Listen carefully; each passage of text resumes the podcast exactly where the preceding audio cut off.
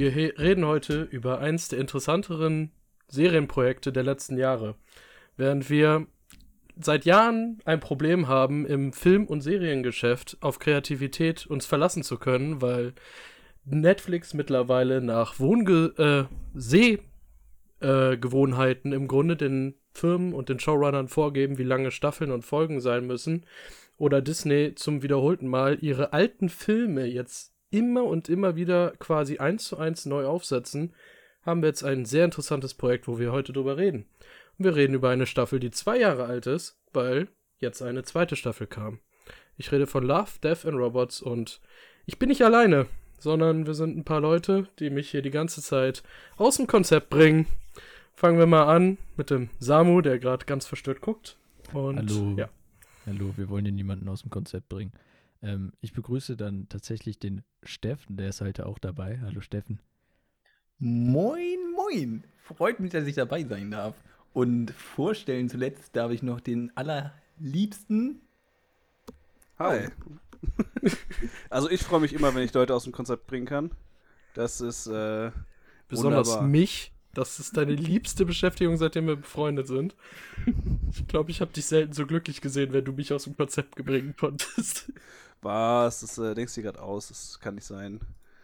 Reden wir über Konzept. Haben wir ein grundlegendes Konzept bei ähm, Love, Death and Robots? Im Grunde, dass alles geht, oder? Dass man alles darf. Die Kreativität in der Animation, in Animationsfilmen wieder zurückzubringen und nicht mehr alles so auf dieses Niedliche getrimmt zu haben, was wir sonst immer so kennen und dann auch meistens leider nur funktioniert. Okay, würde ich die erste Frage, glaube ich, oder die zweite Frage noch reinwerfen. Ähm, glaubt ihr, dass irgendeine von den Serien, wir wissen ja, ist die zweite Staffel jetzt raus, und ich glaube, keiner von euch hat die bisher gesehen, ähm, weil das eigentlich der Gag wird dann wahrscheinlich für nächste Woche. Aber ähm, irgendeine von den Folgen, die es in der ersten Staffel gab, geschafft hat, in die zweite Staffel zu kommen, beziehungsweise ähm, schaffen könnte, irgendwann mal eine eigene Serie zu etablieren. Es geht, es geht ja nicht weniger darum, ob wir wirklich eine einzige Folge haben, sondern einfach nur generell, ob die Möglichkeit besteht.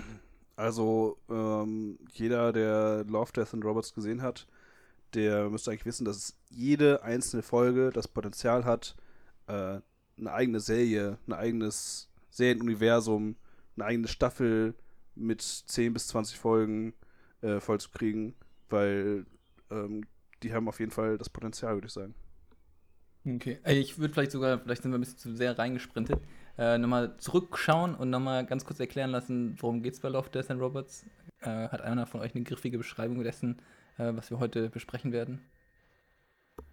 Im Grunde ein Spielplatz für kreative Leute, also für Entwickler, äh, also ja, Autoren, ähm, teilweise Drehbuchautoren, also da ist ja schon ein bisschen Unterschied, Regisseure, die teilweise Drehbücher jetzt geschrieben haben für die Folgen, was ja auch nicht immer normal ist. Und auf der anderen Seite halt kleine Animationsstudios oftmals oder besondere Zeichenstudios, teilweise aus Japan, die vorher nicht mit Europäern und so zusammengearbeitet haben. Zumindest gab es da immer wieder das Potenzial, dass sowas entstehen kann. Und ich meine, teilweise sind sogar Künstler mit ein, also zumindestens ich weiß jetzt nicht, ob für die zweite Staffel oder dritte Staffel jetzt Künstler mit im Gespräch waren, ähm, dass die halt auch ihre Ideen rüberbringen können, was natürlich auch nochmal einen besonderen Punkt mitbringen könnte, ne? Ja, da verschwimmen ja die Grenzen und äh, ich würde es so sagen, dass es 18 Folgen ähm, in 18 verschiedenen Stilrichtungen sind, alle animiert. Ähm, der, der rote Faden, der sich durchzieht, ist, dass jeder, jede einzelne Folge entweder ein Fantasy- oder ein Science-Fiction-Setting ist.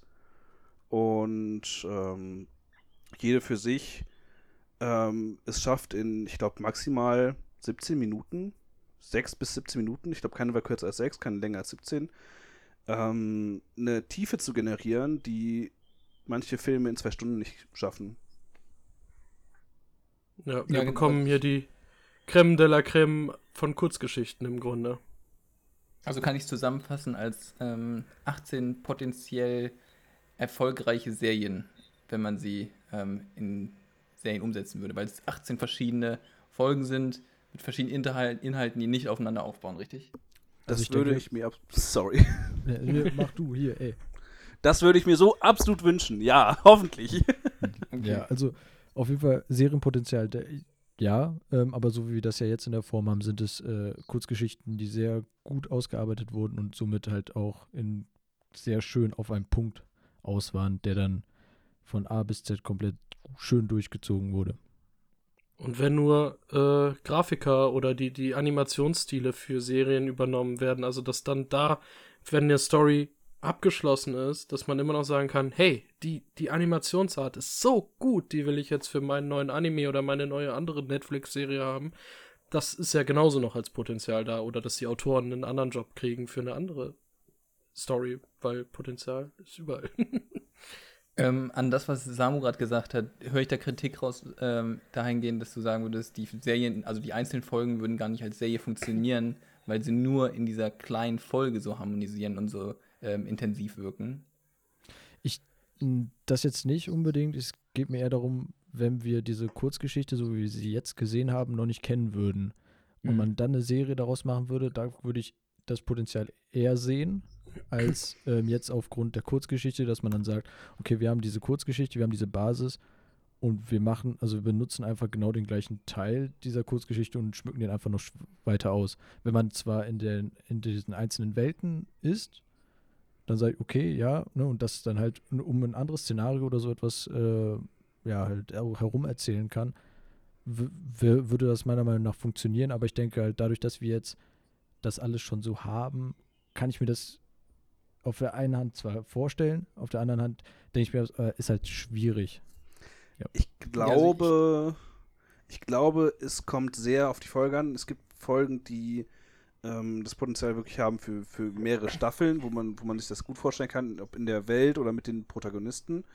Ähm, es gibt aber auch Folgen, und ich da denke ich vor allem an die letzte, ähm, wo das vor allem als diese knappe kleine Geschichte ähm, einen Charme entwickelt, den es, glaube ich, als lang ausgeschmückte Geschichte wie, um ein negatives Beispiel, Beispiel zu nennen, äh, die Hobbit-Trilogie, wo das dann nicht so gut funktioniert, wo es dann, wo man sich denkt, ach, so ein bisschen weniger wäre mehr. Ähm, und ähm, ja, das, das, die vor allem die letzte Folge funktioniert so, wie sie gemacht wurde, ganz gut, denke ich. Da, da, da fehlt so. Na, nee, da fehlt nichts, sondern, sondern, sondern alles, was man da mehr gemacht hätte, ähm, wär, da wäre wieder was anderes bei rumgekommen. Und ähm, als Serie würde das nicht funktionieren, denke ich. Also da würde ich eine direkte Frage an Daniel richten und zwar, ähm, du hast ja auch damit eingeleitet, dass es sehr viel Kreativität enthält, aber es zeichnet sich nicht gerade dadurch aus, dass es konträr zu allen anderen ne, Inhalten, die wir auf Netflix und sonst so finden, gerade kurz gefasst ist. Also nicht darauf aus ist, möglichst lange Views zu erreichen, möglichst lange die Person auf Netflix zu halten, äh, auf den Plattformen zu halten, sondern dem entgegen kurz, knackig, äh, effizient, was wir sonst kaum sehen. Ja, das auf jeden Fall. Ähm, das ist auch das Besondere. Es fühlt sich ein bisschen an wie eine Bewerbung der kreativen Köpfe dahinter für, für ja, Filmfirmen, für andere Streamingdienste, für alles Mögliche. Auch teilweise sind die aus dem Gaming-Bereich, haben für, für Videospiele Stories geschrieben. Und da ist einfach Potenzial da. Und man sieht es halt. Das ist wirklich wie, äh, wie wenn jetzt ein Künstler oder ein Fotograf sich so eine Mappe zusammenstellt, die er da dem Auftraggeber hinlegt. Und ähm, was ich jetzt sagen muss, darauf, ob man das jetzt ausbauen könnte, wenn man jetzt die Folge Die Augenzeuge nimmt. Eine Folge, die eine absolut in sich geschlossene Story hat. Aber wenn ich diese Folge sehe, denke ich mir so, fuck, ich will diese verdammte Welt in einer größeren Serie sehen. Ich finde diese Welt interessant. Da waren so viele interessante kleine Hints auf eine Cyberpunk-Welt, die mich mehr reizt als das, was wir als Cyberpunk kennen. Und da, da brauche ich nicht unbedingt diese Geschichte oder diese Charaktere, die da vorgestellt werden, sondern dieses, dieses Worldbuilding ist einfach so gut teilweise in den Folgen, dass das Potenzial für weitere Projekte hätte. Also, das ähm, hat man öfter mal in den Folgen, dass ich als öfter dachte, so, ja, das wäre schön, wenn ich da mehr sehen würde, so. Aber von der Welt eher. Ja, also so wie Daniel das ja auch gerade gesagt hat, die Jungs, die da ja hinterstehen, das sind ja hauptsächlich sind ja zwei, und zwar einmal David Fincher und Tim Miller. Und Tim Miller kommt halt aus diesem Genre der Gaming-Animation und wenn er früher, äh, ich glaube, zwei Filme hatte er, wollte er vorher animieren, die in die Richtung gehen, wie jetzt eben Love, Death and Robert sich halt auch äh, hin entwickelt hat, sage ich jetzt mal, ähm, die aber nicht genommen wurden, weil sie zu düster waren. Und er hat dann gesagt, okay, ich mache dann einen kleinen Trailer, ich animiere einen vollen Trailer daraus und gibt es dann der Öffentlichkeit, das, also dass sie dann gucken können und dann selber entscheiden können, wollen sie das haben oder wollen die das nicht haben. Und ich denke halt, diese Idee wurde halt ganz, wurde sehr schön und auch sehr gut äh, durch die kompletten Folgen äh, auch einfach durchgezogen, dass man halt sagt, wir geben jetzt Teaser. Im Endeffekt sind es Kurzgeschichten, die in auf einer Hinsicht, äh, äh, die in einer Hinsicht schon fertig sind. So wie jetzt, jetzt Daniel zum Beispiel auch gerade gesagt hat mit die Augenzeugin. Das, das würde sich immer weiter drehen. Ne, fragt man sich, hm, okay, wie lange sind sie da jetzt schon in dieser Spirale? Aber halt, hm, das ist tatsächlich, also im Grunde kann ich nur Daniel zustimmen, dass es wunderschöne Trailer sind für die Szenarien, die sich eben in manchen neuen Umgebungen ähm, halt abspielen können. Und da, dass man halt von dem Standpunkt aus mehr arbeiten könnte. Aber ist es nicht gerade genau der Aspekt, dass man sagt, ähm, sie lassen einfach viel offen und damit quasi unserem fantasiefreien Lauf? Also konträr zu dem, was gerade bei Disney passiert, wo sie versuchen, das Marvel Universe und das Star Wars Universe komplett durchzuerzählen, zu Ende zu erzählen, die zwischen, also füll, alles auszufüllen, weil natürlich das Interesse vorhanden ist. Aber ähm, dadurch erzeugt man natürlich auch die Fantasie oder regt die Fantasie der Zuschauer an. Ähm, und das ist natürlich auch was, was man weniger hat, meines Erachtens, oder es wird weniger. Ich denke, das passiert dann auch schnell, dass der dass Leute auch schnell übersättigt sind, vor allem bei, bei Stichwort äh, Marvel oder, oder, oder Star Wars, dass das, äh, das ausgeschlachtet wird und Leute dann irgendwann sagen, okay, das war jetzt genug Star Wars, das war jetzt genug äh, Call of Duty für manche oder was auch immer. Das ist, wenn man, dass man auch zu viel machen kann, wenn man, wenn man sagt, okay, das verkauft sich und deswegen machen wir jetzt mehr und mehr und mehr und noch eine Serie, noch eine Serie, noch einen Film. Da ist das äh, frischer Wind ist da sehr willkommen. Ja, also bei mir ging es so, als ich das gesehen habe damals, das ist ja auch eine einige Zeit her, aber ich werde es nie vergessen. Ich war absolut geflasht. Ich war die, diese Plots, äh, Plot-Twists, also es war der Hammer und ähm, auch gerade mit den unterschiedlichen Längen und das ist ja auch was, das wir eigentlich jetzt auch zuletzt bei Disney beobachten konnten, ähm, dass sie mehr und mehr nutzen, dass äh, äh im Streaming on Demand man nicht an irgendwelche äh, Laufzeiten gebunden ist, sondern man kann kreativ die einzelnen Episoden unterschiedlich lang machen. Und das finde ich meines Erachtens halt auch, das hat mich auch begeistert. Ähm, das, das ist auch zurzeit die angenehmste Entwicklung im Streaming-Bereich, dass die endlich mal sagen, okay, die Folge ist jetzt nicht nach 45 Minuten zu Ende, sondern mal nach 35, weil diese, dieser Abschnitt fertig erzählt ist. Und ich setze da jetzt nicht noch den Filler-Moment ein, den man aus x-beliebigen Versionen vorher schon kennt, weil es irgendwann nur noch anstrengend wird. Da habe ich lieber mal eine kurz knackige Folge und habe viel mehr davon als von so langgezogenen Sachen. Ähm, aber was du meintest, so mit diesem, im Grunde diese emotionale Tiefe, die die Serie trotzdem generiert, das hat man ja zuletzt eigentlich mit so Kurzgeschichten ja bei Black Mirror gehabt, oder? In, in dem Sinne kann man das ja fast schon vergleichen, dass Leute, die kreativ schreiben, ihre Möglichkeit bekommen, besondere Sachen zu machen.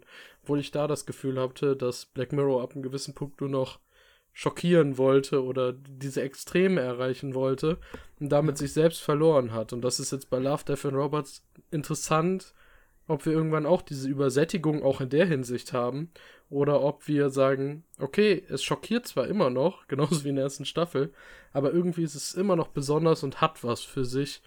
Aber also ich muss sagen, ich hatte Folgen, ich habe das jetzt alles nochmal gesehen. Äh, da, da, saß ich jetzt immer noch danach und habe mich geekelt oder also das ist eine Folge, da ekelt man sich auf eine. Also es ist also eine ist ganz schlimm. Ähm, da, also da muss ich ganz ehrlich sein, da weiß ich noch, da hat Paul die damals vor mir geguckt und hat nur gesagt, boah, das ist so ekelhaft. Und ich dachte, hab die geguckt, dachte so, ja, ich verstehe doch nicht. Und dann, ja. Aber das, das funktioniert auch beim zweiten, dritten Mal gucken und da ist halt die Sache, ob das in die nächsten Staffeln mitgetragen werden kann oder ob es dann irgendwann auch die Leute zu sehr abstumpft. Das. Ja, ich, ich bin gerade noch sehr gespannt, ob es die Folge ist, die ich auch noch im Kopf habe. Ähm, aber was ich noch sagen wollte, war, ähm, vor ein paar Jahren gab es ein ähnliches Projekt äh, im Halo-Universum. Ähm, es waren zwölf Folgen, ähm, die zwar alle in der Halo-Welt gespielt haben, aber es war genau das gleiche, von wegen ähm, eigene, unabhängige Folgen äh, mit, äh, mit Protagonisten und äh, verschiedenen Artstyles, ähm, die man unabhängig voneinander eigentlich gucken konnte, die dann aber die Halo-Welt, was ja eigentlich ein Ego ein Shooter ist, für die für damals Xbox, mittlerweile auch auf Rechner, ähm, die dann die, die Welt, äh, die der Welt ziemlich viel Tiefe gegeben haben und die man auch sehr gut gucken konnte. Und äh, da bin ich froh, dass es, dass es jetzt mehr davon gibt. Ja, aber da muss man auch schon sagen, also ich fand das auch, also ich habe das damals mitbekommen, nicht geguckt, weil ich nie wirklich bei Halo drin war. Ähm, aber das versucht ja jetzt sogar Disney auch, ne? Also mit Star Wars Visions wurden Anime-Künstler teilweise dazu geholt und es sollen Kurzgeschichten erzählt werden. Und ähm, mit What If bei Marvel ist zwar durchgehend der gleiche Animationsstil, aber da werden halt die Multiversen gezeigt, wie bekannte Storylines halt anders verlaufen sind. Ähm, Finde ich interessant, dass sie zumindest in der Richtung doch ein bisschen mutig sind.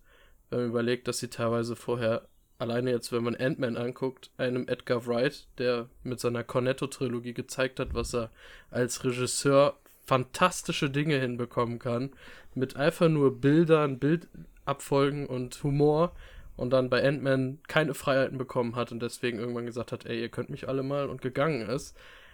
Das finde ich schon krass, weil da hat man gemerkt, wie sehr die eigentlich den Leuten keine Freiheiten geben. Ich finde gerade auch Love, Death and Robots ist ein sehr schönes Positivbeispiel für das komplette Streaming-Zeitalter, sage ich jetzt mal. Wir vorher, so wie du es jetzt, äh, jetzt auch gerade gesagt hast, wurde oft alles Mögliche einberechnet mit, was, was haben wir denn alles für Aus Ausgaben, Werbung und alles Mögliche. Und das fällt ja dann hier weg, weil die Leute kaufen ja sich nicht nur einmal ein Ticket, sondern die bezahlen immer einen festen Betrag. Und wo dann das Geld im Endeffekt hingeht, ist ja dann im Grunde dann Netflix selber, also kann es ja dann selber entscheiden und hat dann auch nicht das Problem, dass die sagen müssen, jo, wir müssen noch irgendwie Merchandise, wir brauchen noch irgendwie, irgendwoher brauchen wir äh, ganz Werbung, die wir noch freischalten müssen, weil ich glaube, für Love, Death and Robots hatten wir gar keine Werbung. Außer auf Netflix selber, als sie dann ganz groß da war. Als ich das erstmal gesehen habe, habe ich gedacht, hä, was ist das? Habe ich Daniel gefragt, so, hä, was ist denn? Also, ja, so ganz viele kleine Kurzgeschichten. Ich habe dann den Fehler gemacht. Ich kam von meinen Großeltern und habe den im, im, Auto auf dem Rückweg, habe ich dann die ersten zwei Folgen geguckt und habe mir gedacht, verdammt, du guckst den Scheiß erstmal heute Nacht nicht weiter. sowas. Und, sowas kann, kann man sich ja kaum vorstellen, wenn man sich überlegt legt, dass Disney jetzt generell, was ja die Animationsmacht, sage ich jetzt mal, eigentlich sogar hat für, von Filmen. Ähm, ja, äh, was wollte ich jetzt sagen? ähm, was ich sagen wollte, Love, Death and Robots funktioniert auch extrem gut für die Streaming-Politik. Ähm, Man merkt bei Netflix, dass sie die Serien so lange halten, also das habe ich, glaube ich, bei Invincible jetzt auch schon mal gesagt, dass ich Angst da habe, dass dieser Punkt irgendwann bei Amazon erreicht ist, dass sie dann sagen, wir kippen das, obwohl es gut läuft. Aber Netflix hat Serien so lange, solange sie neue Nutzer generieren können. Und wenn sie diesen Peak erreicht haben, dass sie keine neuen Nutzer generieren, werden teilweise sehr erfolgreiche Serien abgesetzt, weil sie dann zu teuer sind. Siehe Daredevil, weil das lief extrem gut aber ab einem gewissen Punkt hat man keinen Nutz Nutzeranstieg gesehen, wenn eine neue Staffel kam. Und dann haben sie gesagt, ja, dann lohnt sich das ja nicht mehr, dafür ist es zu teuer. Und Love, Death and Robots ist aber so, dass es trotz weniger Werbung echt in die Decke, also an die Decke gegangen, vom Hype her. Und ich glaube, dass sich das jetzt noch ein paar Staffeln weiterentwickelt. Aber dadurch, dass es immer was Frisches ist, könnte es immer noch Nutzer dazu holen, weil die sagen, okay, vielleicht will ich jetzt deswegen reingucken, weil vielleicht ist das jetzt wieder besonders. Ähm, mal sehen, wie sich das auswirkt. Oder das ist einfach eine Serie, wo sie einfach sagen, das rechnen wir in die normale Entwicklung der Nutzerdaten nicht mit rein. Also, wenn ich jetzt ein bisschen zusammenfassen darf, sind wir alle der Meinung, das war sehr inspirierend oder sehr, also eine Plattform für Kreative, ähm, die nach außen darstellen konnten, was generell möglich ist in Zeiten von Streaming on Demand. Ähm, nur die Frage, die mir dann aufkommt, ist, und das mag vielleicht auch mit Produktionsbedingungen zusammenhängen, aber warum hat es jetzt nochmal so lange gedauert, auf, dass wir auf eine zweite Staffel warten müssen. Also keiner von uns hat die gesehen, das ist euer Vorteil. Also wir sind jetzt noch vollkommen unvoreingenommen hinsichtlich der zweiten Staffel, aber ähm, oder hat einer von euch die gesehen? Paul? Ja, ich äh, habe sie mir heute schon zu Gemüte geführt. Das sind ja auch. Ah, du. Das darf wohl nicht wahr sein. Okay, Paul darf heute nicht mehr mitmachen. Paul ist jetzt raus. Das müsst ihr mir vorher sagen. Das ist ja, ist ja, ist ja Das stand in der Gruppe, die du nicht liest. das kann natürlich sein. Nein, ist ja kein. Gut, also der Rest von uns hat es nicht gesehen. Dann müsst ihr jetzt Pauls Meinung nicht zu ernst nehmen, weil sonst ist ja schon gut. Aber äh, können wir eigentlich auch interessant sein. Aber worauf ich eigentlich hinaus wollte, war, ähm, warum dauert es zwei Jahre, dass wir was Neues produzieren? Warum sind es weniger Folgen? Ähm, und warum nicht mehr davon, wenn man sagt, okay, ähm, diese, das Neue, denke ich, zieht mehr Leute an, weil es faszinierend ist. Die anderen Geschichten die hat man schon eine Milliarde Mal gesehen. Ich meine, Bridgerton wurde hoch und runter geguckt. Aber ich meine, ich habe es nicht gesehen, aber was ich davon so mitbekommen habe, klingt nach, hat man schon tausendmal gesehen, irgendwo gezeigt. Und insofern, ich weiß, das hält die Zuschauer, aber um neue Leute zu generieren, finde ich sowas wie Love, Death and Robots eigentlich genial. Ähm, Daniel, du. Ähm, die Sache ist die, bei Animationsserien mittlerweile ist ja ein Standard erreicht, der echt sehr hoch qualifiziert ist, wenn man ehrlich ist. Wenn man das so vergleicht mit damals TV-Serien, das kannst du nicht vergleichen. Eigentlich waren nur schnelle Studios, die die Anime gemacht haben, wenn man ehrlich ist. Anime sind super schnell äh, produziert worden, verhältnismäßig. Und das hast du in Europa und Amerika in der Form nicht gehabt. Deswegen werden zum Beispiel jetzt so Staffeln wie Rick und Morty drei, vier Staffeln auf einmal bestellt, damit die parallel die Folgen bearbeiten können, weil jeder ja irgendwas Besonderes kann in der Animation. Die haben ja keine festen Schauspieler und dann produzieren die drei Staffeln nebeneinander, um schneller Sachen rauszuhauen.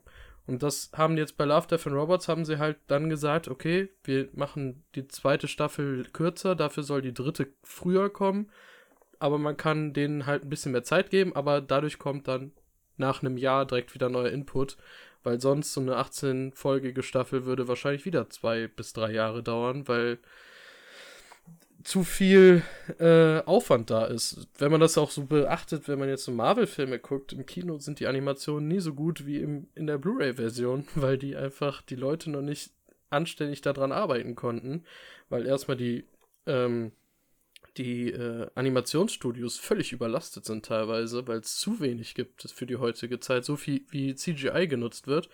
Und dann ähm, braucht das seine Arbeit. Also um das wirklich smooth hinzubekommen, da sind die in der Ma- Animation noch sehr langsam. Also da ist auch Gaming fast schneller, würde ich sagen.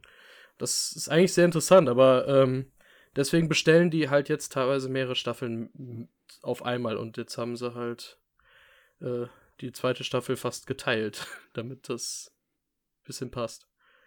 Ich denke, was halt im, hier auch noch eine große Rolle spielt, ist, wenn die dem Grundsatz äh, immer noch gleich bleiben, dass die halt äh, kleinere Studios nehmen. Und wenn die kleineren Studios halt immer mal wieder hier eine Animation für einen halben Trailer gemacht haben oder mal eine, einen Spieletrailer nur mal gemacht, nur gerendert haben, dann ist es immer noch ein komplett anderes Projekt, als wenn du wirklich 15 Minuten gezielten Content dann machen musst. Und ich denke, das spielt halt auch noch da eine Rolle, dass diese kleineren Animationsstudios ähm, ja halt echt was noch brauchen. Erst recht, weil, so wie Daniel es ja auch gesagt hat, wir einen sehr hohen Standard haben. Wir wollen immer gefühlt sogar die Animation 60 Bilder die Sekunde haben. Und wenn man davon mal ausgeht, dass du rein theoretisch bei einer Animation ja wirklich jedes Bild selber malen musst, dann dauert das halt was. Und erst recht dann halt auch noch in den unterschiedlichen Stilen. Ja, also ähm, finde ich auf jeden Fall interessante und also die Antworten klingen gut und äh, die würde ich erstmal so annehmen. Ich bin gespannt zur zweiten Staffel, denn ähm, die, meine Erwartungen sind sehr, sehr hoch.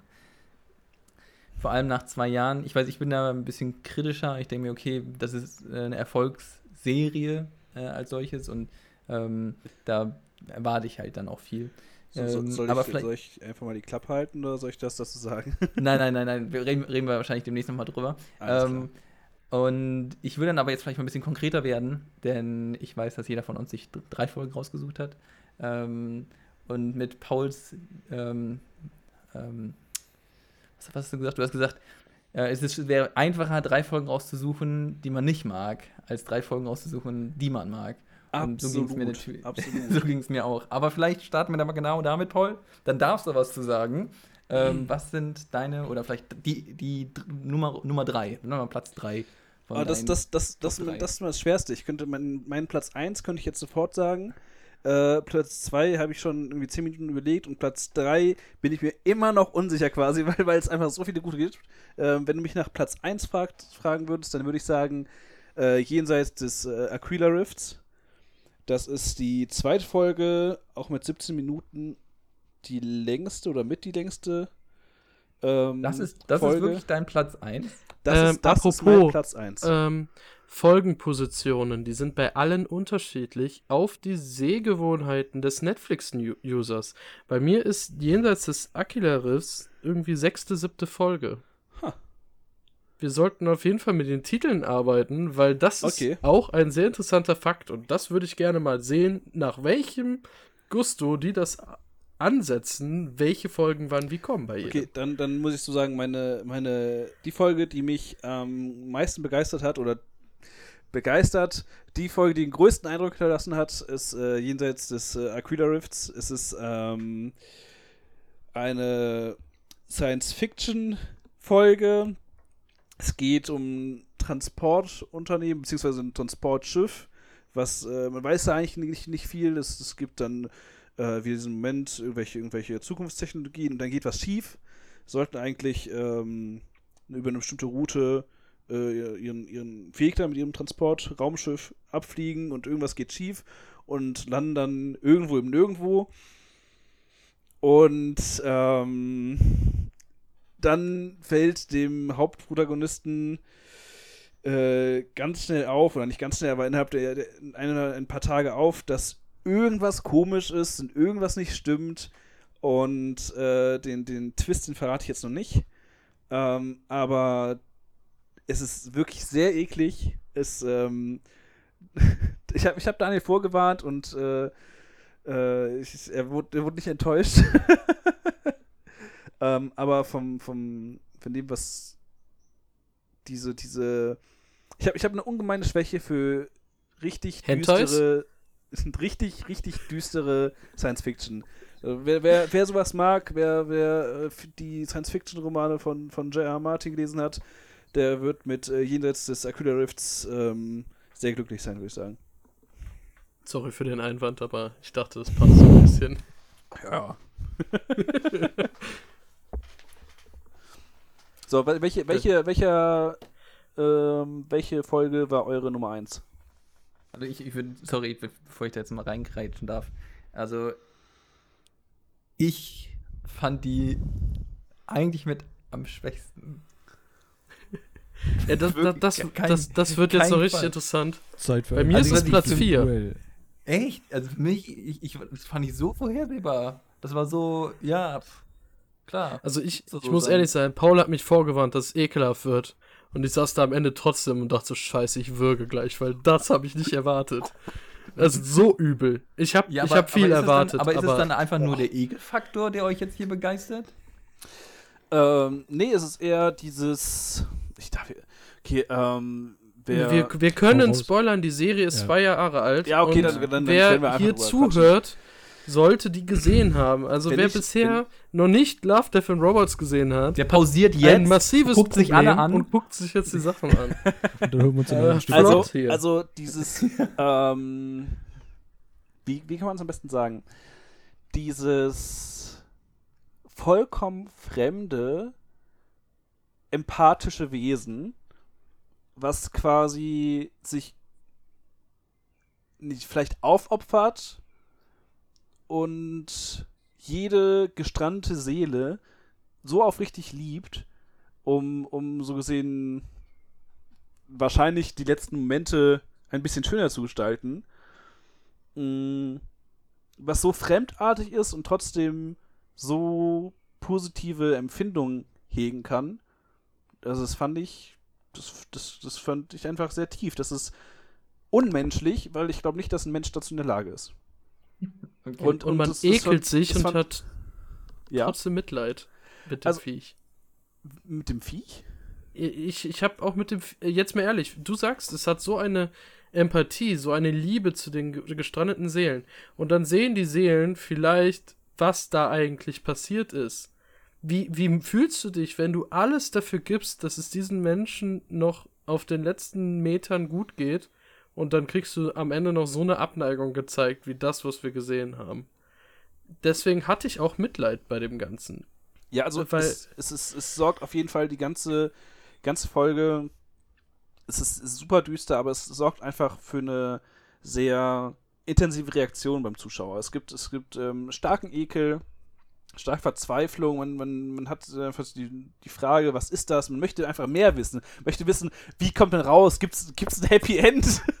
was, was passiert jetzt? Das ist dieses, da möchte man einfach mehr. Man möchte einfach, man möchte einfach mehr daraus wissen, möchte, möchte, möchte, dass es nicht zu Ende ist, sondern äh, möchte, dass da Ja, gut, aber das tut mir leid, nachkommt. aber das hatte ich bei je, also nicht bei jeder, aber bei den meisten Folgen hatte ich das. Ja, da hatte ich Also- das einfach sehr stark. Also es ist, Also es, ist, so, es, hat einfach mich, stärksten, es hat okay. mich sehr bewegt. Das ist einfach. Das ist, Okay. genau, es ist genau das gleiche bei Musik. Es, es ist egal welche, welche Stilrichtung oder sonst was. Mhm. Solange es da, solange es da viel in mir bewegt, weil ich bin, bin einfach ein großer Anschluss gibt, dann finde ich das meistens gut. Auch, auch wenn der Anschluss vielleicht dann den Ekel vielleicht eine Zeit lang ist oder, Äh, oder Angst oder schlechten Träumen, ne? Ich, ich fand noch sehr interessant diese Tatsache, dass die Personen, die da stranden, quasi eine Aufgabe, eine Berufung haben in ihrem Job und dann quasi so eine Nachricht bekommen, dass sie sich dann trotzdem fallen lassen. Also so, es gab einen Fehler. Du bist so weit von deinem, von deiner normalen Umgebung weg. Du wirst wahrscheinlich nie wieder zurückkommen. Hm. Und trotzdem konnte er sich dann quasi auf diese Gutmütigkeit einlassen. Aber da, das hat, fand ich schon sehr beschreibend, wie sehr eine Person, wenn das, was sie antreibt, so unerreichbar ist, dann auf einmal sich dem Ganzen hingibt auch. Also, Da kommen wir auch direkt rein, dass es das äh, vernünftige Science Fiction ist, also dass das, was beschrieben wird, ähm, dass die Zeit unterschiedlich schnell vergeht, wenn man, wenn man, wenn man, ähm, wenn dass die Zeit halt relativ ist und die äh, Reisenden mit ihrer relativistischen Lichtgeschwindigkeit äh, eine ganz andere Zeitwahrnehmung hatten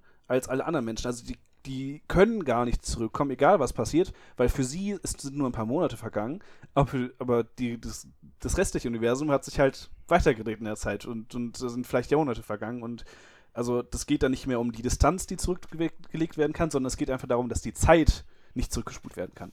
Und dass selbst wenn sie zurückkommen würden, ähm, sie halt in einer ganz anderen Zeit zurückkommen würden und alle Menschen, die sie halt kannten, waren to wären tot oder wie auch immer. Das ist ja, wir wissen auch nichts über die Zeit- Science-Fiction-Universum. Das kann ja auch sein, dass die Menschen lange leben. Das gibt es ja auch in vielen Szenarien, aber äh, man würde halt nicht auf die Welt zurückkommen, die man kennt. Es wäre halt ein, eine andere.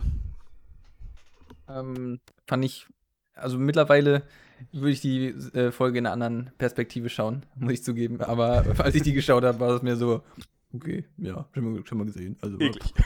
Ja, also mich eklig finde ich nicht gut, äh, gucke ich nicht. Bäh. Ja, also muss dazu wissen, ich mag Horror und äh, äh, so eklige Sachen überhaupt nicht. Das spielt natürlich bei mir natürlich dann mit dem Ekel nochmal rein. Aber gut, Samu, deine, äh, dein dritter Platz, gehen wir mal andersrum vor. Also, bei Daniel machen wir gleich Platz zwei, damit das so ein bisschen durcheinander. Äh, Mein ich glaube, ich glaub, ich glaub, das wird einfach zu verwirren. Also so, sollen wir die mal kurz nennen und dann über die einzelnen Folgen reden? Können wir machen. Also ich habe ich hab ja Weil meine, kann ja sein, dass die sich auch überschneiden jetzt. Also, Dann, dann ge- gebe ich kurz eine Vorschau. Also meine, meine Platz 1 war ja jenseits des Aquila Rifts. Äh, meine 2 war, als der Joghurt die Kontrolle übernahm, was wieder ein krasser Sprung ist. Und, was bei ähm, mir mit Abstand die schlechteste Folge ist. Ich fand die so schlimm. Und mein äh, Platz Nummer 3 äh, ist wahrscheinlich gute Jagdgründe, wobei das auch so unfassbar knapp ist und, und man drei andere Titel auch als drei reinnehmen könnte. Das ist, äh, ja. Steffen, wie sieht es bei dir aus? Ähm, also ich muss aber, ich habe noch nachgeschaut gehabt, was das war. Also, ähm, bei mir Platz 3 ist äh, Sonnys Vorteil. Äh, das war auch die erste Folge, die ich gesehen habe. Und das spielt natürlich ganz krass damit rein. Also, ich denke, ich war einfach nur so baff und ich war so, what, what, was zum Geier, what zum Geier.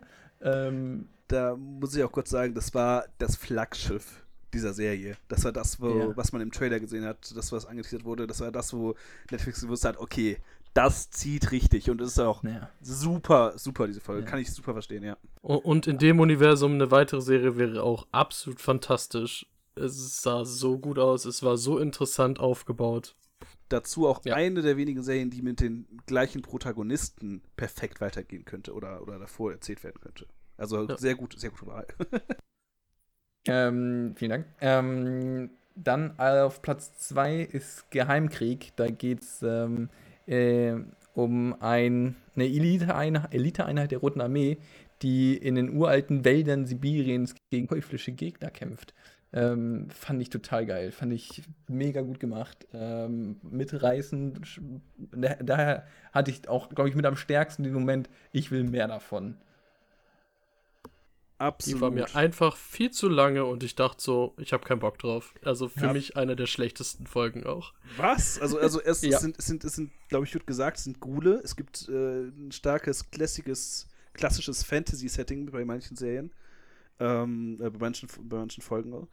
Ähm, und erinnert mich sehr an, an ähm, jetzt fällt mir der Name natürlich nicht ein. Ich, ich denke nochmal drüber nach oder sag ich es gleich Ja, nochmal. ja. Steffen hat noch ja- Platz 1. Genau, Platz 1 ist äh, Eiszeit. Das, das mit dem Humor verbunden fand ich, also das hat mich total begeistert. Da war ich irgendwie, ähm, ich weiß, das, das wäre jetzt keine von denen, wo ich sagen will, ich will mehr davon, aber als Kurzgeschichte, das war einfach, einfach genial gemacht und so ein bisschen tiefsinnig auch und ah, ich, fand das, ich fand das richtig witzig irgendwie. Aber gut, ja, das sind meine drei. Also, das waren auch die drei, die sich um meinen dritten Platz geprügelt haben. Noch. Also, okay. Man könnte meinen, wir wären Brüder. Hm. Hm. Okay, Samu? Ähm, bei mir ist es tatsächlich sehr ähnlich wie bei Paul, nur mit dem einzigen Unterschied, dass ich äh, äh, Platz 3 die Augenzeugin drin habe. Weil Kannst du mal kurz sagen, was das war? Die Augen, Augenzeugin, das ist. ähm, Das, ein- das war der Loop. Ja, die- stimmt. Die, Ah ja, ah ja. Die, Ah ja, eine krass, Frau war sieht krass, einen ja. Mord gegenüber einem anderen Haus und auf einmal dreht sich das und der Twist ist einfach, dass sie dann am Ende der Mörder ist und dann, und dann geht alles wieder von vorne los und dann fragst du dich, äh, wa- warte, warte, was? Also, als ich, als ich das gesehen habe, habe ich gedacht, okay, jetzt erlebt sie einfach immer wieder das Gleiche und man hat so einen man hat so einen nice Loop, ne? Also was heißt einen nice Loop? Aber man hat, man hat einen Loop, der dann immer wieder kommt und ja, aber dass dieser, dieser einfach nur dieser leichte Twist, dass das Opfer zum Mörder wird. Das hat einfach dafür gesorgt, dass ich gesagt habe, okay, fuck, das kann jetzt auch die nächste halbe Stunde noch weitergehen. Ich will es mir immer noch angucken. Ich, Weil- ich weil hätte nur gerne den Gegenpart mal gesehen. Also wie sie dann ihn jagt. Also man sieht ja nur, wie er sie jagt. Aber ich hätte gerne dann die andere Storyline gesehen, wie sie ihn jagt, um den Loop komplett zu haben. Ich glaube, das funktioniert vor allem, weil das nicht da ist so gut. Weil, weil das der Fantasie so viel Raum lässt und, und, äh, und man, man weil es halt nicht komplett zu Ende erzählt ist, dass man, dass man so viel Potenzial hat, dass da weitererzählt wird. Und es war kein Mord. Sie hat, sie hat sich ja verteidigt. Ja, okay. Ich meine, so, so kann man sehen. Und was halt auch noch dazu kam, war, dass ich diese ganzen, also ich meine, wir haben eine Riesenstadt gesehen. Und da, so wie auch Daniel das vorhin auch schon gesagt hat, ist, mich würde ultra interessieren, wie es da sonst noch aussieht. Ich war zwar nicht so ganz mit diesem, mit dem Sexthema, was da aufgezogen wurde, da war ich jetzt nicht so der Fan von, deshalb, deshalb bleibt auch nur Ja. Platz 3, meine Güte. Also, hä? aber, aber trotzdem hat das dafür, hat der ganze Rest dafür gesorgt, dass ich gedacht habe, shit, ich möchte eigentlich schon mehr allein nur von dieser Welt sehen. Und dieser Stil, der hier in der Animation benutzt wurde, war, der war was komplett anderes. Also so, so etwas habe ich vorher noch nie gesehen. Musste ein bisschen an Borderlands denken. An Borderlands? Ja. Ja, an, Border, an Borderlands muss ich zum Beispiel denken als, äh, Entschuldigung. Schutzanzüge? Äh, nicht Schutzanzüge, sondern äh, Nacht der Fische. den- Ja, hätte ich auch, genau hätte ich das gleiche gesagt. Da, Ähm, ja, aber Daniel. Ich kann jetzt schon sagen, ich habe komplett andere Sachen als ihr. dir? Ja, Okay. Drei. Äh, sonst, äh, Samuel, eins war bei dir auch, jenseits des Aquila Rifts. Ja. Und, und zwei auch der Joghurt. Ja. guter Geschmack, guter Geschmack. okay. Ähm, ich, Ähm, bin, ich, bin auch, ich bin auch gespannt, Daniel. Ich freue mich auf deine Top 3 und ich bin auch gespannt, welche Folge ihr am wenigsten mochtet. Das würde mich auch interessieren. Mhm. Aber zuerst noch Daniels Top 3, Trommelwirbel. Ähm, ich habe auch drei noch markiert, die kann ich später auch noch nennen, wo ich halt sage, entweder Animationsstil oder Universum finde ich interessant, weil die mich auf eine andere Art und Weise gecatcht haben. Da war halt die Augenzeuge mit Animation und in dem Universum schon dabei. Ähm, ja, Samu? Ich ganz kurz nochmal so da- dazwischen gerätschen? Bei dieser Top 3 fand ich es sehr schwierig zwischen Animationsstil, wie smooth es animiert war. Also, ne, also wie sah die Welt aus? Was wurde für eine Geschichte erzählt? Und wie war im Allgemeinen diese Animation? Kam es flüssig rüber? War es eher so zwei FPS-Geschichten oder so etwas? Das, also das zu kategorisieren und dann am Ende so ein Drei-Teile-Ding zu machen, das, das hat echt ein bisschen bei mir im Kopf wehgetan, weil ich gedacht habe, oh Mann, die, Mhm. sind alle einzeln richtig gut. Okay, aber Entschuldigung, weiter. Das ist gerade das Interessante, we- we- weswegen eigentlich diese Kategorisierung auf Plätze genau das Richtige war, weil man sich da noch anders mit auseinandersetzen musste. Also fand ich jetzt. Ähm, Platz 3 ist bei mir alternative Zeitachsen. Ich würde gerne äh, sowas wie, kurz gesagt, YouTube-mäßig zu allen möglichen geschichtlichen The ähm, Themen diese Serie haben. Äh, das kann man wunderbar umsetzen. Hier geht es um den Tod von Adolf Hitler, wo man immer unterschiedliche Zeitachsen zeigt, was passieren würde, wenn. Super humorvoll. Ähm, würde das Ganze auflockern. Und ich finde, das erinnert ein bisschen an kurz gesagt durch den Animationsstil. Aber es hätte halt Potenzial, so einmal im Monat ein geschichtliches Thema. Bam, wir, wir zeigen mal, was geht. Und ich fand das halt super interessant und ja, ich würde davon eine dauerhafte Serie sofort unterschreiben und sagen, nehme ich, gucke ich.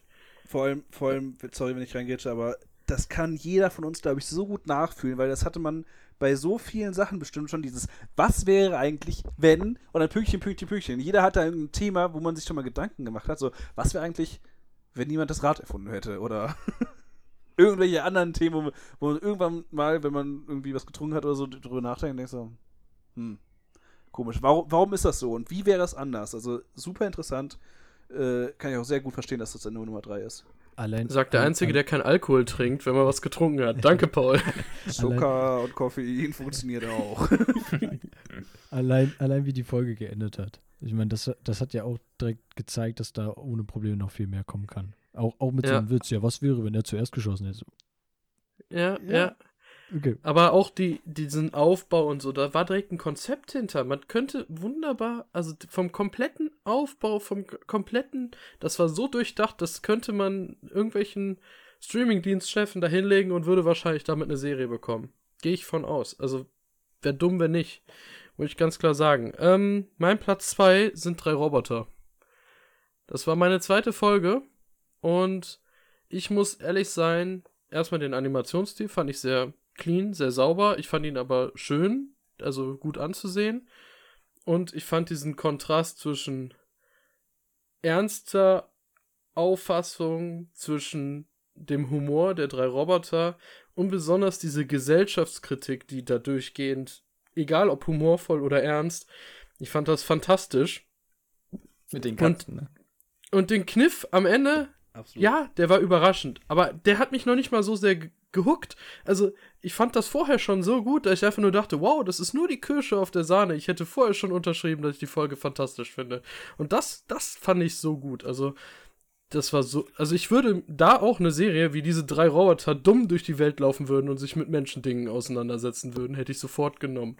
Als Touristen, ja. Also wirklich, das, die Gesellschaftskritik ist das Allerbeste darin und der Humor, der ist äh, auch großartig. Da bin ich, bin ich auch ganz, das kann ich super verstehen. Ich, ich weiß, wir haben zu manchen äh, Folge, Folgen hier äh, unterschiedliche Meinungen, aber, aber schön, dass es auch äh, ähnliche Meinungen gibt. Ja, und ich denke, mit, meiner, mit meinem Platz 1, der ist wahrscheinlich für euch am überraschendsten, weil der eigentlich storymäßig am wenigsten mit sich bringt, finde ich fast, ist Nacht der Fische.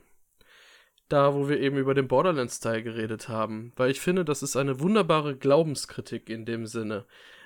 Was passiert mit einem Menschen, der die ganze Zeit Glauben kritisiert, der sagt, das ist nicht so, der, der alles nicht ernst nimmt und dann überzeugt wird? Meistens verliert er den Boden unter den Füßen. Und das sehen wir in dieser Folge. Und dabei dieser Animationsstil, ich liebe Borderlands, ich mag diese Art von Cell-Shading-Look. Also das hat mir auch richtig gut gefallen und ich fand das so schön mit diesen Fischen, mit diesen Animationen im Himmel. Hat mir richtig gut gefallen und wie gesagt, die Glaubenskritik hat bei mir absolut gezündet und ich fand, das war eine einfache Message, die einfach absolut straight und klar gezeigt wurde und einfach für sich so gut funktioniert hat. Also, Also, ich muss da direkt mal reingrätschen und, und es irgendwie kritisieren, weil, weil in dem Moment, in dem er es weiß, also in dem, dem er sieht, dass da diese Fische sind und sonst was, dann hört das ja mit dem Glauben auf. Sondern, sondern es ist ja Ich glaube Ja, daran, er, er fängt ja, er, er, vorher hat er so, ja, ja, laber du, äh, so, und dann auf einmal sieht er, dass es das gibt und verliert absolut den Bezug zur Realität. ja, weil er, weil sieht, er im Grunde sieht, seine sieht, eigenen, er, er sieht es ja und, und er hat ja nicht, er hat ja nicht dran geglaubt. Er hat ja, er wird ja erst, als er quasi den Beweis hatte, hat er gesagt, okay, jetzt ist es da. Er muss ja nicht mehr dran glauben, wenn es ihm quasi präsentiert ja, wird. aber was ist, wenn du jemanden, der einen Glauben nicht glaubt oder nicht davon überzeugt ist, einen Beweis gibt, wenn, wenn er von etwas absolut überzeugt war zuvor, dass es das nicht gibt, und dann sein absolut gegen seine Meinung, gegen seinen seine Einstellung einen Beweis bekommt, dann kann das einen ganz schön aus der Bahn bringen und das zeigt diese Folge in meinen Augen sehr gut. Also das ist das, was ich daran so besonders fand, wie einer, der vielleicht gefestigt eine Meinung hat, gefestigt von was überzeugt ist, dann halt diese Meinung wieder verliert. Auf jeden Fall auch ein interessantes Konzept. Ja, es ist, äh, also deswegen fand ich die sehr interessant, aber ich finde insgesamt sehr gut, dass wir doch auch unterschiedliche Sachen genannt haben. Ja, wir haben absolut. fast weil- die ganze weil- Serie jetzt drin. Weil, weil bei mir ist es, glaube ich, wenn ich eine ganze Liste machen müsste, wäre es bei mir der vorletzte Platz. Also, also. Ja, so wie bei mir Geheimkrieg mit Sima Blue und Raumschiff Nummer 13 so die letzten drei sind. Das kann ich jetzt schon mal so sagen. Also, also Sima, Äh, Sima- ah, nee, der Joghurt ist noch schlechter. Der hat die schlechteste Punktzahl bei mir. Also die schlechteste Punktzahl bei mir hat ganz eindeutig Schutzanzüge. Ähm, aber knapp der, an meinen Top 3 verpasst. das, der Hauptgrund ist die unfassbar, unfassbar niedrige Framezahl. Also man hat wirklich, man hat die ganze Zeit gefühlt, dass, dass man eine Dia-Show guckt und dann so, nächstes Bild, nächstes Bild, nächstes Bild. Und ähm, auch von, der, auch von der Story ist es jetzt nicht so, dass man sagen würde, oh wow, das ist ja was ganz Neues oder was, was, was Unvorhersehbares oder so. Da äh, habe ich mich mit am schwersten getan. Also Schutzanzüge mochte ich nicht so sehr. Ich muss tatsächlich sagen, jetzt wo du das mit der niedrigen Framerate äh, angefangen hast zu erzählen, ähm, würde ich tatsächlich diese gute Jagdgründe, diese Kurzgeschichte, würde ich auch da reinziehen oder würde ich sogar noch oder habe ich sogar noch schlimmer wahrgenommen, weil da fand ich, da hat man richtig dieses Daumen-Kino-Cartoon-Vibe. Ich weiß nicht, ob ihr, habt ihr die Folge vor Augen ungefähr? Ja. Das war die mit dem Dracula. chinesischen So, Fuchs. ja, mit dem, mit, dem, Mädchen. mit dem Fuchsgeist, das so ein bisschen. Ah, Ja. Okay, warte, Jungs, nein, okay, warte, ich bin, ich bin falsch, ich bin falsch, sorry. Bist du jetzt Ja. bei Seelenfänger? Ist das Seelenfänger? Die- dann, dann, dann, Die, dann die ist das nämlich auch knapp. ähm, die war auch in meinen Top-Plätzen. Äh, ganz kurz, ich, äh, Also gute Jagd. Okay, Was, also was ist- war nochmal, was war gute nochmal Jagdgründe ist der, ist der Fuchsgeist, Ja, äh, der, nee, dem- der in der. Cyberpunk-Welt spielt. äh, Und Seelenfänger meinte ist das mit den Dracula-Wesen Genau, in diesen genau. Gängen. In den Ja, See, Seelenfänger meine ich genau. Da, da habe ich die Okay. jetzt durcheinander gebracht. Guck mal, ich gehe davon aus, dass ihr die falsch habt, aber wenn ich es direkt meine Güte. Also Se Äh, Seelenfänger ist die Dracula-Folge, ja. ja, genau. Äh, die- da die merkt man aber, dass ich diesen Stil mag. Also für mich ist ja auch Spider-Man in New Universe mit Abstand das Beste, was Animationsfilme je rausgebracht haben. Der hat eine niedrige Framerate. Aber ich fand, um der halt- höhere Framerate als das jetzt. Ja, aber er hat niedrigere als das, was man gewohnt ist. Das, das will ich Also- damit sagen. Bei Seelenfänger, sorry, bei Seelenfänger äh, musste ich sehr daran denken, also vom Gefühl her war das, was, war das, was, etwas, was im Fernsehen läuft. Also das war, ich, ich habe mich gefühlt, als hätte ich irgendwie nebenbei den Fernseher angemacht und das ist irgendwie auf, auf ein Super RTL oder so wäre das gelaufen. So neben, neben Jackie Chan's Adventures oder so. Also das kam, kam mir sehr, sehr bekannt vor, so vom, vom Ich, ich habe ja eben angekündigt, ich habe drei mit Sternchen markiert, wo ich sage, ich möchte, die, also ich mag die Animation und das sind die Augenzeugin, Schutzanzüge und Seelenfänger. Ähm, Schutzanzüge, ich mochte das mit, diesen, mit der Framerate. Ich mag das echt sehr gerne in Animationen, weil du die Möglichkeit hast, du kannst mit solchen Stilmitteln nicht in anderen Sachen arbeiten. Und da dachte ich mir so, dieses Universum ist interessant genug, dass ich da auch eine dauerhafte Serie sehen würde. Nicht unbedingt mit den Bauern, aber warum sind da so Planeten mit diesen komischen Viechern und die einzelnen Bauernhöfe dazwischen? Das fand ich interessant und ich würde gerne mehr über diese Science-Fiction-Welt herausfinden. Und mich hat der Animationsstil eher begeistert als irgendwas anderes. Und bei Seelenfänger muss ich ganz klar sagen, mein Lieblingsanime ist Devil May Cry. Der hat irgendwie zwölf Folgen. Mehr gibt's davon nicht. Ich liebe diesen Anime, weil ich den Dante so fantastisch umgesetzt finde. Besser als in jedem Videospiel, was ich von Devil May Cry gespielt habe. Und in diesem Animationsstil würde ich auch eine Devil May Cry Serie absolut feiern. Weil die Szenen, wo der Dracula den einen in der Mitte zerschneidet und das dann wirklich so scheibchenweise abgeht, das sind Sachen, die kann ich mir in so einer Thematik absolut fantastisch vorstellen. Und dann gefällt mir auch dieser lazy Zeichenstil, der ein bisschen halt dreckiger ist. Dem, ne? Ja, das würde aber zu so einem dreckigen und brutalen Thema halt passen.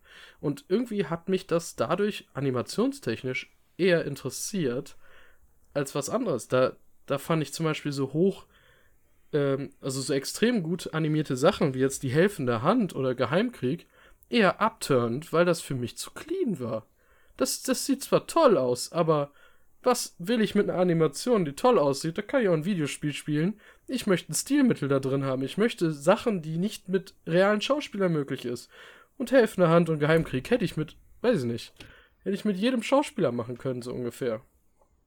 Das, so habe ich da unterschieden. Also, was ist mit Animation möglich? Und da haben die mich halt sehr begeistert.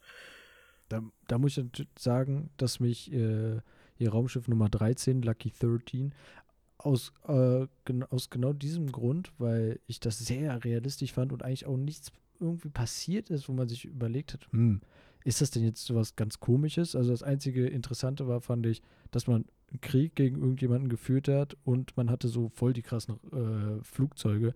Aber da habe ich mich dann auch eher an so einen Call of Duty Trailer oder so etwas zurück erinnert. Und da muss ich tatsächlich sagen, ist damit diese Folge äh, zu einer der schwächeren bei mir auf der Liste äh, dann gelandet. Äh, halt wirklich aus dem, aus dem Grund. Aber tatsächlich, so wie Steffen das ja auch gesagt hat, mit ähm, dem Geheimkrieg, fand ich, hat es da sehr gut gepasst, weil da hat es nochmal einen ordentlichen, nochmal so einen Vibe mit dazu gegeben, dass man sich ein bisschen damit reinleben konnte.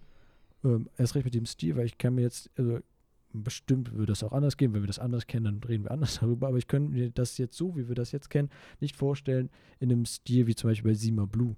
Ne, das war ja auch komplett abstrakt. Okay, das ist jetzt ein sehr krasses Beispiel. Okay, das war sehr abstrakt. Vielleicht nehmen wir. Ähm, da würde Seelenfänger besser funktionieren als Sima Blue. Das, also vom das, Stil her. Ja, das, das, das auf jeden Fall. Aber ich denke, wenn, wenn wir jetzt mal Seelenfänger jetzt auch als Beispiel dann nehmen, ähm, fände ich, wäre das, wäre dieser Vibe nicht rüber, nicht, wäre der nicht so gut rübergekommen. Deshalb, das ist, das ist dieser Zusammenspiel zwischen Animateur, also ne, dieser Zeichenstil, wie, dann halt natürlich die Framerate und dann halt die Geschichte. Und da finde ich, da bin ich jetzt, wenn ich das gerade so in meinem Kopf alles Revue passieren lasse, bin ich eigentlich schon der Meinung, dass die im sehr großen Teil immer den sehr guten Stil gefunden haben für die Geschichte, die sie da auch wirklich rausgebracht haben. Ja, stimmt, ja, glaube ich, alles zu. Ja, und halt das dann alle, alle, alle nicken ganz fleißig und lächeln dabei. Ja, da hat der Samu recht, da hat er wirklich recht. Ähm, ja, ich, mein, mein, mein schlechtesten, oder was heißt schlecht, also schlecht gefühlt davon nicht, wenn man ehrlich sein will, aber ähm, was bei mir, glaube ich, einfach, und das hatte ich eben schon angesprochen, gerade wegen, wegen des Ekelfaktors einfach rausfällt, ist ähm, dieses Jenseits des Aquila Rifts. Das, ähm, das ist halt irgendwie, das da toucht mich gar nicht. Äh, und, ähm, was man mal so sagen kann, wir sagen jetzt schlechteste und schlecht mhm. bewertete. Mhm.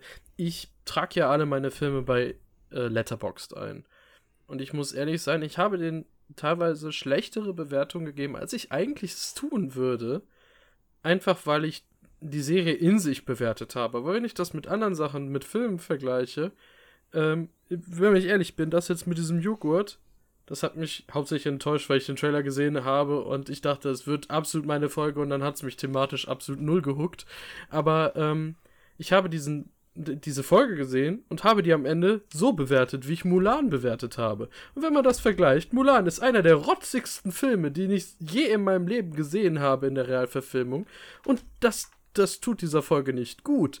Also das im Vergleich. Aber ich muss ja also trotzdem ganz kurz, warte, ganz kurz. Daniel, Dan, Daniel, spricht von äh, dieser von der Realverfilmung von Mulan. Wir reden nicht vom Original. Die Real, ja. diese, das Propaganda. ist bitter.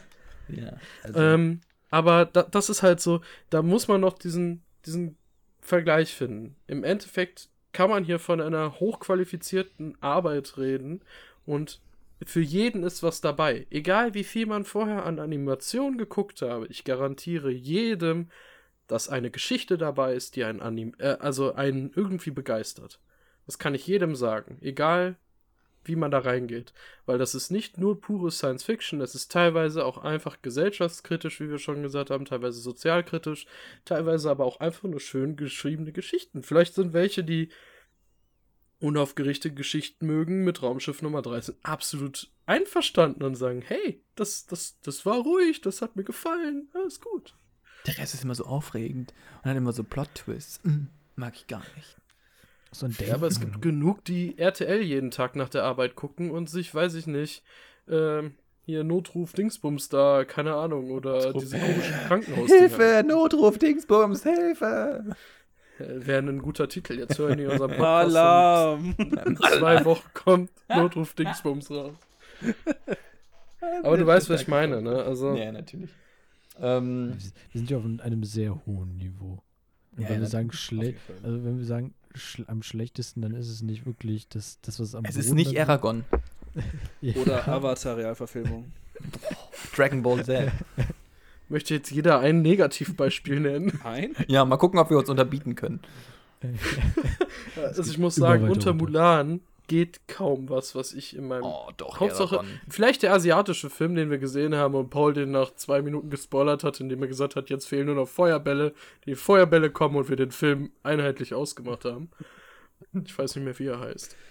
Das weiß So niemand. gut. Der, ist, der wird schon vergessen. Wir waren, glaube ich, die einzigen zwei Menschen, die ihn je gesehen haben. Okay, aber wir Steffen driften ein dabei, bisschen oder? weg. Wir, wir driften ab, ins ähm, Aquila Rift. Ähm, also. ähm, okay, nein, nein. Keine Sorge. Ähm, gut. Wir haben vorgestellt, haben jeder von euch auch wahrscheinlich kurz nur angerissen, was er nicht so, was ihn nicht so begeistert hat. Ich finde, so ist besser ausgedrückt.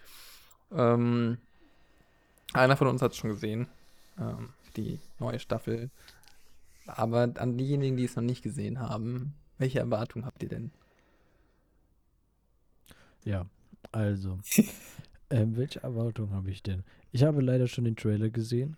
Deshalb kann man irgendwie davon ausgehen. Okay. Der Paul hier. Okay. Ich mache jetzt einfach die Augen zu. Ähm, ich, hab, ich hoffe tatsächlich, dass wir auf diesem hohen Niveau bleiben und was auch die, einz die unterschiedlichen Geschichten angeht, die wir äh, ja, gezeigt bekommen und dann eben auch die unterschiedlichen Animationsstile, dass es halt immer noch diese ähm, Diversität da bleibt und ja, ich hoffe einfach, dass wir trotzdem jetzt, obwohl es halt nur acht, nur acht Folgen sind, ähm, wir trotzdem mindestens vier von denen einen Plot drin haben, wo, wo man sich denkt, hä? Also wie Mhm. kommst du als, als Drehbuchautor, als Geschichtenschreiber auf diese Idee, das am Ende einfach nochmal so, das nochmal so zu drehen und alle sich dann fragen so, äh, fuck, habe ich das überhaupt alles verstanden? Muss ich jetzt nochmal die 15 Minuten gucken? Also da, das erhoffe ich mir ein bisschen. Wie ist bei dir, Daniel? Ähm, Im Grunde kann ich nur in die gleiche Kerbe reinhauen, weil wir, wir reden davon, dass entweder die Story, der Animationsstil, vielleicht die Kombination, dass das die Folgen ausmacht. Und das Wichtigste ist die Einzigartigkeit und die Liebe zu dieser Geschichte. Also man merkt ja bei den Geschichten, egal ob man sie mag oder nicht, die Autoren oder, oder ja, äh, Zeichner, Game Designer oder 3D-Grafikdesigner, wie auch immer, die, die haben eine besondere Beziehung zu dieser Geschichte. Also das ist jetzt nicht eine Serie, wo man weiß, okay, es sind 25 Filler drin und man kriegt jetzt irgendwie nur mittelmäßigen Quark. Clone Wars Staffel 1. Ähm, aber hier bekommt man halt durchgehend Herzensangelegenheiten der kreativen Köpfe dahinter. Und das ist das, was ich eigentlich erwarte, dass man das spürt. Ob die mich jetzt begeistern, ob die mir gefallen, das ist mir erstmal egal. Ich möchte sehen, dass es den Leuten wichtig war, wie die Sachen entstanden sind. Ja, also für mich ist auch die Messlatte extrem hoch. Extrem hoch. Extrem hoch. Ähm, um das nochmal zu betonen. Darüber hinaus, ne, extrem, wirklich extrem. Ähm, ich habe den Trailer leider auch gesehen und ich war nicht begeistert vom Trailer. Also, ähm, wir, wenn ihr eben diese Begriffe clean eingeworfen habt, Ähm, das war so eines der ersten Dinge, die ich damals gedacht habe. Ich mir so, okay, also die Animationsstil huckt mich in dem Moment noch gar nicht. Und ähm, ich glaube, das ist so eine von meinen Sorgen, ähm, dass diese Vielfalt der Animationsstil ähm, verloren gegangen ist und die dann so einen Einheitsbrei entwickelt haben. Ähm, aber das kann natürlich auch, ich kann mich natürlich auch wahnsinnig irren. Insofern, ich freue mich drauf, aber wie das so immer ist mit Fortsetzungen, I'm very, very uh, anxious. Okay. Also ich, mein, ich, ähm, ich hatte, ich hatte bei, als ich den erst, also als ich das erste Mal den Trailer gesehen habe, hatte ich auch das Gefühl, dann habe ich mir aber noch den Trailer oder die ein, zwei Trailer, die es zur ersten Staffel gab, angeguckt und dann mir nochmal die komplette erste Staffel angeguckt und dann fällt einem schon auf, dass es echt nochmal noch viel weniger ist, was du in den Trailern siehst, als eigentlich schon diese Kurzgeschichten haben, wenn nicht sogar alles oder sehr vieles vielleicht sogar nur aus einer Folge gezogen wird. Und ähm, da, deshalb war ich dann da ein bisschen, bisschen beruhigter. Ja. Okay. Ähm, was ich dazu sagen kann, weil die Trailer kommen deutlich mehr auf Zuschauer konzept, äh, konzeptiert, also konzeptiert äh, vor. Also, dass, dass die da viel mehr darauf achten, wie man allgemein das Mainstream erreichen kann, als mit den einzelnen Folgen. Also die, die Trailer sind da viel berechenbarer als die Folgen. Und das war auch schon bei der ersten Staffel der Fall. Weil da waren echt, wie Paul schon gesagt hat, Sonys Vorteil echt sehr, sehr viel dabei. Und ähm, das war ja auch sehr clean im Endeffekt, aber war auch mit der beeindruckendste Animationsstil, wenn man so auf das geht, was man als erstes denkt, wenn man an Animationen mit Science Fiction denkt. Also, wenn ich mir Science Fiction vorgestellt habe, so ungefähr, dann denke ich an sowas, weil ich dann an Sachen wie, weiß nicht, ähm, Blade Runner denke, Cyberpunk 2077 jetzt mittlerweile oder äh, jetzt hier ähm, äh, Alternate Carbon oder so. Das sind alles, das hätte alles da reingepasst. Das hätte man alles auch so animieren können. Und dass das natürlich im Trailer einer der großen Zugpferde ist, wundert halt jetzt, glaube ich, keinen. Okay, damit hast du mich sehr beruhigt. Ähm, ich unabhängig muss auch noch da, was sagen, ja, Paul, ja, äh, da ich der Einzige bin, der ja, Paul zerstört alles. Hab, ähm, Freude, Ekel, Faszination, es kann mithalten. Also Love, F F Death and Roberts. Robert! okay, ähm, aber ganz kurz, unabhängig davon, bevor wir jetzt anfangen, komische Geräusche zu machen, Daniel, ähm, wollte ich mal wollte ich mal kurz, ich mal kurz gefragt haben, ob es irgendeine Episode, irgendeine Folge gibt, die wir nicht erwähnt haben, aber die ihr gerne mal kurz einwerfen wollen würdet. Weil ich meine, das haben die, hat, hat das einfach verdient. Also jede irgendwie, irgendwo, jede Folge hat es eigentlich verdient. Aber ähm, das wird nur mal reinwerfen, wie gesagt. Haben wir noch nicht genannt, müssen wir kurz drüber reden. Äh, die Müllhalde, super witzig, haben wir nicht drüber geredet. Gestaltwandler, faszinierend und, und schön, dass auch Werwölfe da sind, wenn es schon mehr über Vampire und Gude gab, weil ich glaube, es gibt dann drei äh, mit einem Vampir-Theme und eins, was so ein so Darf ich da kurz so was sagen? Bei ja. Gestaltwandler dachte ich, das wäre mal ein realistischer Kriegsfilm, den ich im Kino sehen wollen würde, wenn man diese Thematik hier als umsetzt, weil wie oft wird der halt der typische Einheitsbrei mit Kriegsfilmen gezeigt und da ist mal ein bisschen was anderes, ne? Äh, wie gesagt, äh, dann, dann Blindspot und ich hab, wir haben am Anfang gesagt, es gibt, wenn man mich fragen würde, ist einfach drei rauszufinden, die einem nicht gefallen äh, oder wo man sagt, die waren nicht so, so stark wie, die, wie der super hohe Niveau der anderen, dann wäre Blindspot noch bei mir bei den drei nicht so ganz toll Kannst dabei. du ganz kurz, was, was war nochmal Blindspot? Kannst du mal ganz kurz? Es, es ging um den Zug, der überfallen wird. Ah, oh, ja. Mit, wo, wo, man, wo, man, gedacht hat, okay, okay, man hat irgendwie Okay, das, ah das, ja, ja, okay. Äh, der, der, der Plot-Twist ist halt witzig, das stimmt. Das ist halt ja, der, aber das war mit einer der wenigen Folgen, die ich beim Rewatch von der Bewertung nochmal runtergesetzt habe.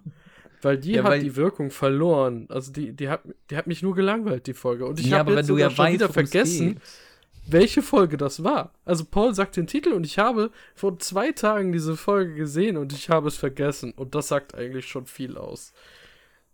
Nee, also ich fand, also klar, wenn man, das ist, kein, das ist keine Folge, die man sich mehrfach angucken kann, weil wenn man sie sieht, dann weiß man, was kommt und so, dass die Spannung ist halt sofort weg. Aber ähm, ansonsten finde ich es beim ersten Mal gucken, das war schon witzig. Das war schon echt witzig mit dem Plot-Twist. Nicht? Aber ähm, da ist halt. Fand, fand ich tatsächlich auch. Ich, es Okay. hatte zwar so einen leichten Aspekt von Kinderserie. Ne? Mhm, wir, absolut. Machen was, wir machen was sehr Leichtes. Vielleicht wäre das auch da besser gewesen, hätte man die, also hätte man eine, eine Reihenfolge für jeden Zuschauer gehabt und hätte man die vielleicht so am Anfang gepackt, erstmal so, um, um mit was Leichtem reinzukommen und nicht direkt, äh, wie es bei mir. Bei mir war meine erste Folge drei Roboter, die zweite Folge war dann äh, das Aquila Rief. Jenseits des Aquila, äh, ja doch, Aquila Ja, ja, das ist genau meine Reihenfolge. Und, und, da, und das What waren dann heck? genau, das waren dann genau die zwei Folgen. Also ne, Roboter war lustig, drei Roboter waren lustig und danach habe ich mir gedacht, fuck, ich warte, bis wir zu Hause angekommen sind. Okay, ich, ich hatte echt Sonnys Vorteil Junge, und dann drei Roboter, ne? Ja, sowas bei mir auch, ja. Ähm, Aber ich- aber hier nochmal zu Blindspot, ne? Ähm, da, da hat mich das wiederholte Gucken aber auch nicht so interessiert. Wenn ich jetzt jenseits des Aquila-Riffs mir überlege, das habe ich jetzt zweimal gesehen, aber beim zweiten Mal habe ich auf jeden verdammten kleinen Detailpunkt geachtet, um irgendwie herauszufinden, ob man vorher schon er hätte erahnen können, dass da was faul Diese, ist. dieser eine Frame, wo man, wo man beim ersten Mal gucken denkt, okay, war das gerade einfach mein Bildschirm, der rumgespackt hat, oder war da was in, Ja. in, in, in dem Universum was komisches? Aber ich habe ich hab diese Folge viel intensiver aufgesogen, weil ich halt wissen wollte, was ist. Das ist so wie mit meinem Lieblingsfilm Lucky Number 11. Den gucke ich heute noch immer wieder neu und sehe einzelne Details. Und wenn's, weiß ich nicht, keine Ahnung, das sind so winzige Details, die auf das Finale hindeuten. Und man checkt einfach beim ersten Mal gucken null. Ja, also Aquila Rift, da kriegst du mich nicht mit. Aber anyway, äh, wir sind ja hier Aber frei das ist das Faszinierende. Also, Hm. Ähm, ich weiß nicht, ob wir gleich schon zum Fazit kommen wollen. Wenn Ich weiß ich wollte auch Kinderriff mal ganz kurz so die. Möglichkeit. Ich, ja, aber ich würde auch mal ganz kurz die Möglichkeit geben, Samu oder Daniel, habt ihr noch irgendwas, was ihr einwerfen wollen würdet? Eine, Ähm, eine Folge, die ihr Ich meine, ich, ich, mein, im Grunde wurde in dieser Folge, wurde, glaube ich, jede Folge schon benannt. Echt? Das heißt, ganz Ähm, ich glaube, also eine, die, Ich glaube, die über die wir noch nicht richtig gesprochen haben, war halt Sima Blue. Die, Genau. Also die ist halt sehr was Mhm. komplett anderes, als was wir sonst gewohnt sind. Äh, erst einmal dieser abstrakte Stil, dann eigentlich diese einfache Frage mit dem Sinn des Lebens, ne? die Suche nach dem Sinn des Lebens und am Ende stellt sich heraus, der Sinn des Lebens, oder für ihn ist er einfach nur die leichte Arbeit. Ähm, ich fand, es war sehr interessant. Ich habe mich ein bisschen schwer getan mit dem, mit dem Stil. Das hat mich leider Mhm. ein bisschen zu, aber ich kann auch verstehen, warum man den gewählt hat. So, es hat, es hat sehr gut funktioniert, aber trotzdem Mhm. war das so ein, erstmal nach dem ersten Gucken und auch beim zweiten Gucken, obwohl ich wusste, worum es geht, mh, ah, weiß ich nicht, schade. Aber es, Mhm. war, es, war trotz, es war trotzdem, fand ich, eine gute Folge. Einfach, einfach allein nur der Story nachzugehen. Ähm, bei Sima Blue hatte ich das Problem, viele hatten mir gesagt, die finden die so toll, nachdem die Serie rauskam. Und mich hat der Animationsstil absolut rausgezogen. Also der hat mir absolut nicht gefallen. Also für mich ist das mit Abstand der hässlichste Animationsstil in dieser Serie, weil das überhaupt nicht meinem Stil entspricht, was ich so bevorzuge. Und ja, die philosophische Frage und die Thematik ist super interessant und aber der Stil hat mich so rausgezogen, dass mir das absolut egal war, was da passiert. Also ich habe die Folge hat mich durch den Stil verloren. Und ja, es passt, aber es hat für mich nicht funktioniert. Ja, ich denke, für mich war auch Sima Blue, Sima, ähm, eine der äh, Folgen, die am tiefgründigsten waren. Ähm, und einfach ein starker Stilbruch. Sie hat versucht, die Zuschauer auch noch mit was ganz Fremdem zu konfrontieren. ähm, was nicht irgendwie so ein bisschen edgy, nicht so ein bisschen Fantasy, Science Fiction, sondern wirklich runtergebrochen, auch wirklich eigentlich was Simples und wesentliche Frage. Ähm, und dann auch nicht zu viel Tamtam drumherum, sondern wirklich zielgerade und dann ähm, in so einem Erzählstil, der auch nicht gewöhnlich ist, würde ich sagen. Also ähm, würde nicht in meine Top 3 kommen, weil dafür würde ich würde nicht sagen, oh ja, eine Serie. ähm, käme mir nicht in den Sinn. Aber ähm, dennoch sehr, sehr ähm, stabil, sehr solide, sehr solide. Wie so, wie so ein abstraktes Kunstwerk, was man sich Ja. anguckt, sich fragt, was zum Geier, aber trotzdem stehen bleibt und sich das genauer anguckt. Also dann- würden die mal in einem Museum sowas zeigen, würde ich sagen, es ist ein gutes Museum. Just saying. ich glaube, das ist auch ganz bewusst so gewählt, weil dadurch die Kunstwerke viel mehr in den Vordergrund gerückt werden. Dass das, wenn die ganz, alles ist so äh, animiert oder gestaltet und dann werden halt die Kunstwerke gezeigt und die haben halt ihr, ihr, eigen, ihr eigenen Stil und äh, wirken viel realistischer und viel, viel liebevoller bearbeitet. Und, und dadurch haben die eine ganz andere Gewichtung als, als die reale Welt, sag ich mal. Gut, aber Daniel hat eben schon mal angedeutet, es gibt hier noch ein Fazit. Und so wie er begonnen hat, da wir auch enden. Daniel, dein Fazit.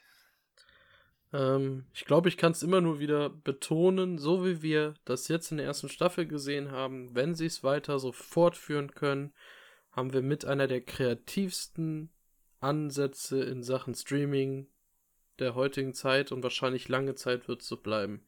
Ähm, das ist ein absolut, sagen wir mal, eine Spielwiese für angehende Talente und so wie ich das verstanden habe, suchen sie junge Talente. Teilweise haben die kaum was gemacht, die Leute, die dahinter standen. Ich habe mir das durchgeguckt und da war dann irgendwie, weiß ich nicht, der 25. Typ, der bei Tomb Raider ein bisschen mit animiert hat. Wow, das, das war's dann so ungefähr. Aber da sieht man, wow, der, der kann was, der kann eine Geschichte erzählen, der kann, der kann was animieren, was einfach richtig gut ist. Das sind kleine Studios, die sich, äh, die danach wirklich große Projekte teilweise mit dran gearbeitet haben. Und das ist wirklich toll, dass talentierte Leute damit ihre Chance kriegen. Nur meine Angst bleibt dabei, ich habe es eben schon genannt, dass es wie Black Mirror so eine, so, so weiß ich nicht, irgendwann übertreibt und damit umso egaler wird. Also, ähm, man, man, äh, ich kann das auch mit Game of Thrones vergleichen. Am Anfang, wenn der erste Hauptcharakter stirbt, denkt man so, verdammt. Und ab einem gewissen Punkt, ja, ist schon wieder einer gestorben, ne? Also, die, die, die Tode werden immer so, ja, das ist eine coole Art und Weise gewesen, dann feiert man das so. Oder wenn man eine Figur besonders nicht gemocht hat. Aber da habe ich halt Angst, dass irgendwann zu viel auf, wir machen jetzt den krassesten Science-Fiction-Plot-Twist und dass ich dann irgendwann sage, ja, den haben wir ja schon mal irgendwie anders gesehen oder das war zu erwarten, so. Ja, ich, ich hoffe, auf eine gute Zukunft. Ich habe aber immer noch Angst, weil meine Erwartung wahrscheinlich ähnlich hoch ist wie bei Steffen, weil die Serie mit der ersten Staffel pervers stark abgeliefert hat. Ja, voll. Schönes Wort, Daniel. Amen. Yeah. Halleluja. Das, das, ja, es, es, cool. Das war jetzt so schön. Also ja, wir hätten hätte jetzt einfach sehr, sehr schönes Schlusswort und wir haben nichts mehr ja. anzufügen. Ja. Genau. Außer das, noch ein bisschen doofes Hin- und Her stottern. Aber das machen wir so oder so. Ja. Ist dieser Podcast nicht eigentlich ein Stotter-Podcast? Ich habe hab heute diese Serie geguckt, also die zweite Staffel. Und es fällt mir sehr schwer, nicht darüber zu reden. ja, dann, äh, ja, äh, dann dürft ihr euch auf nächste Woche freuen, weil da werden wir dann über Staffel 2 reden. Ja, wir ja. werden das bald schon dann auch besprechen und drüber reden. Ich bin froh, dass wir nochmal die erste Staffel jetzt besprochen haben, weil wir merken, es gibt genug Diskussionsmöglichkeiten bei dieser Sache. Also, das ist unfassbar. Ich kann mir manchmal, also manchmal während dem Gespräch dachte ich, wir könnten jetzt noch fünf Stunden weiter darüber diskutieren, welcher Frame in welcher Folge einen besonders begeistert und hat. Dabei sind wir gar nicht groß auf Inhalte eingegangen. Also wir haben jetzt uns wir, wir sind jetzt nicht groß auf Inhalte eingegangen. Wir haben jetzt zwei, drei, wo wir gesagt haben, okay, da passiert das und das. Aber, aber um das bei jeder einzelnen Folge zu machen, okay, sind wirklich auch 18 Folgen, ne? Äh, da würden wir wirklich ein paar Stunden brauchen. Ja. Tschüssi mit Ösi. Ciao, Kakao. Tschö mit Ö. Bis zum nächsten Mal.